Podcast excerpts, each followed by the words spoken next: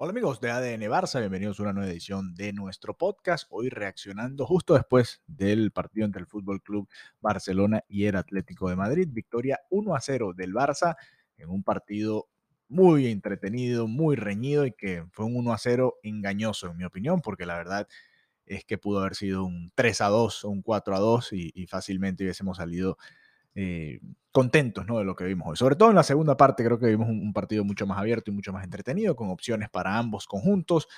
Eh, ya vamos a repasar un poco lo que fue lo más destacado de este partido, pero importante victoria del Barça, que de esta manera vuelve a tener los eh, puntos que tenía de ventaja contra el Real Madrid, que son en total 11 después de 30 jornadas, y que ahora aleja al Atlético de Madrid a 16 puntos, el Atlético de Madrid que venía siendo el mejor equipo de la liga en esta segunda vuelta y que sigue siendo el mejor equipo de la liga en esta segunda vuelta. Así que eh, vamos a, repasar un poco lo que deja ¿no? este partido. Ya después, eh, este lunes, haremos un episodio más completo junto a Mariana Guzmán con las declaraciones de Xavi, las sensaciones y, después ya con, con, más noticias también con respecto a todo lo que son eh, el estado físico, por ejemplo, de Pedri, que recibió un par de patadas en estos pocos minutos que pudo jugar el día de hoy, y ya vamos a hablar un poquito al respecto. En el 11 titular, la sorpresa era Ferran Torres en el 11 titular del Barça, y fíjense que fue el que terminó marcando la diferencia con su gol en el minuto 44. Además de Torres en el ataque, Lewandowski y Rafinha. Lewandowski, que ya vamos a hablar de él porque le negó el gol que se merecía Rafinha en este partido. Rafinha, que fue el jugador del partido eh, según la transmisión, y puedo estar de acuerdo con esto, aunque pondría ahí también a Frenkie de Jong, que volvió y fue titular en la media cancha junto a Busquets y Gaby, y atrás Cundé Araujo, Marcos Alonso, que lo veo muy lento, se vio superado en esa jugada en la que le sacan la tarjeta amarilla, y eh, Alejandro Valde en el lateral izquierdo. A ver, eh, un poco las sensaciones generales de este partido, un partido que parecía una final, ¿no? Que era una final para el Barça, sobre todo en el momento en el que llegaba dos partidos seguidos del Barça en liga sin marcar gol, tres de manera consecutiva si contamos la semifinal de la Copa del Rey contra el Real Madrid. El Barcelona veía cómo se acortaba la distancia en la liga de unos posibles 15 a 8 anoche después de la victoria del Madrid ante el Celta de Vigo, y estaba esa, esa, presión latente, ¿no? Y todo comenzó de una manera complicada porque Antoine Grisman en la primera que tuvo antes del primer minuto eh, estrelló un balón en el larguero de Marc-André Ter Stegen y, tuvo oportunidades el Atlético de Madrid. El propio Griezmann tuvo otro remate en la primera mitad eh, que generó una muy buena tajada de Ter Stegen que sigue manteniendo un récord espectacular, nueve goles apenas en 30 jornadas ya que se han disputado de este campeonato liguero, nueve goles en contra. El Barça tiene apenas 54 goles a favor, va a ser uno de los campeones cuando esto se termine de consumar con menor cantidad de goles, eso ya lo, hablaremos más adelante en los episodios de ADN Barça junto a Mariana Guzmán, pero en todo caso, em, sensaciones generales, la primera mitad muy pareja, para mí era, era para empatar esa primera mitad con goles, uno quizás mereció el Atlético de Madrid en ese primer tiempo, y ya después en la segunda parte, eh, creo que el Barça tuvo opciones. De hecho, hay una jugada en la que eh, desborda Rafinha, centro atrás, Gaby termina fallando el remate, eh, relativamente solo en el área de penal. Y después Lewandowski en la contrajugada, en la siguiente jugada, en esa misma secuencia, termina haciendo el centro y Rafinha se la lleva por el medio y el balón termina cayendo en las manos a eh, ¿no? Antes ya había Ferran Torres también e-, exigido al portero serbio y bueno, esloveno.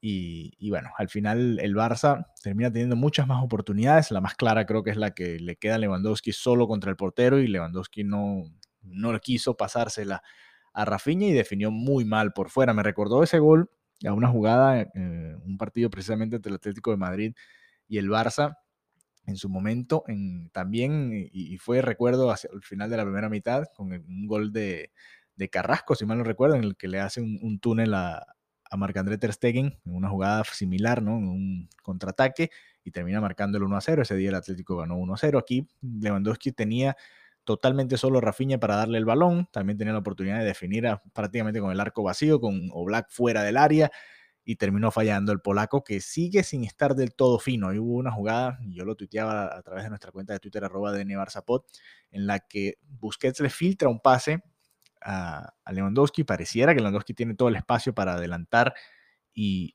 definir la jugada y, recorta, ¿no? Ya en la primera mitad había hecho una muy buena jugada personal el propio Lewandowski, llevándose a un par y le faltó el remate, ¿no? Trató de, enganchar hacia la derecha en lugar de rematar o de zurda, que tiene muy buena zurda Lewandowski, o de derecha con tres dedos o un puntazo o algo, lo que sea. Había que pegarle al arco en esa jugada y termina eh, enganchando una de más, pareciera, ¿no? Y creo que ahí eh, el Barça pudo haber aprovechado un poquito mejor tuvo oportunidades y pudo haber ganado sentenciado este partido un poquito antes y lo terminó sufriendo y es el décimo 1 a 0 del Fútbol Club Barcelona en lo que va de liga. Décimo 1 a 0, 30 puntos por supuesto claves ahí en, en, la liga con esta ventaja ahora de 11 puntos ante el Real Madrid, pues pareciera que todo está muy bien encaminado, aunque hay que ver qué sucede esta semana porque el Barça juega doble partido entre semanas ante el Rayo Vallecano y vamos a ver el fin de semana contra el Betis. Así que interesante este, esta doble semana, este doble partido, perdón, en la semana. Primero contra el Rayo Vallecano y luego contra el Betis. Ese partido contra el Rayo Vallecano es como visitante. Recuerden, el Barça abrió la liga contra el Rayo Vallecano con un empate a cero en el Camp Nou. Ahora, bueno, tiene la oportunidad de ir de visitante y tratar de rescatar esos tres puntos. Y luego el Betis visitará el Camp Nou el próximo sábado esta vez sí de noche y no de día hoy, como fue en St. Jordi, que por cierto hablaremos de todo esto junto a Mariana Guzmán en el próximo episodio de ADN Barça. Así que importante triunfo del Fútbol Club Barcelona, para mí clave eh, el partido de Rafinha, pintaba como para que jugara los 90 minutos, al final Xavi decidió cambiarlo a última hora, ya en, al minuto 91 entró Ansu Fati, ya prácticamente para, para cerrar el partido ese cambio de, eh, Xavi, quien eh, apostó por Ferran Torres, hay que decirlo, y mañana lo ahondaremos un poco, apostó por él y le terminó funcionando esta jugada, un balón largo de, Ronald Araujo que pudo dominar Rafinha, Rafinha le da el pase atrás, suponemos que se lo contarán como asistencia, aunque después Ferran Torres domina, piensa, espera, Robert Lewandowski le hace un, un movimiento por fuera y esto hace que Savic se vaya con el polaco y le abre la puerta a Ferran Torres para definir a la mano izquierda de Jan Oblak para marcar el 1 a 0. Así que Rafinha, no solo por esa jugada, sino en general, creo que tuvo de los mejores partidos que le hemos visto en este semestre al brasileño. Se merecía su gol, se merecía su gol y por eso Lástima que Lewandowski no se la quiso dar en esa jugada. Lástima que el otro centro, que esta vez sí lo hizo Lewandowski de zurda, fue muy fuerte y, Rafinha se la terminó llevando por el medio y no pudo definir. Pero bueno, son este tipo de partidos en los que no hay gol, hay una asistencia y el que, bueno, a pesar de todo eso sigue siendo el mejor del partido para mí. Rafinha junto a Frenkie de Jong, creo que el partidazo de Jong eh, le hacía falta al Barça, ¿no? Esos momentos en los que él va con el balón, la tranquilidad que le da al Barça en salida, y creo que, es clave, ¿no? En todo esto, al final no pudo jugar el partido completo, se entiende perfectamente, entró que sí en su lugar, Pedri también jugó algunos minutos, entró por Ferran Torres mucho antes, jugó un, poco más de media hora si contamos el tiempo de descuento, recibió un par de patadas, vamos a esperar hasta el lunes para recibir más información al respecto, porque fue muy fea la patada que le dio Jiménez, el pisotón sin querer o queriendo, como haya sido. Eh, vamos a ver qué sucede en esa situación.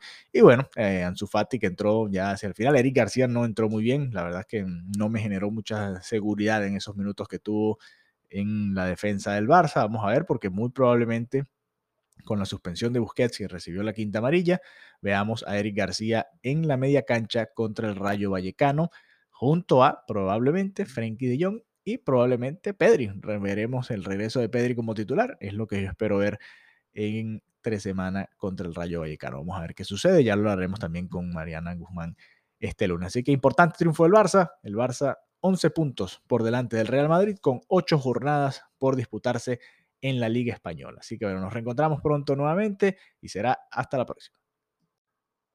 Y con esta victoria del Fútbol Club Barcelona, queremos recordarles que ustedes pueden ser parte de la familia de ADN Barça. Estaba revisando el, chat, ¿no? Más de 200 mensajes por lo general durante el partido, increíble, ¿no? Y todo el debate que se da ahí, el intercambio de opiniones.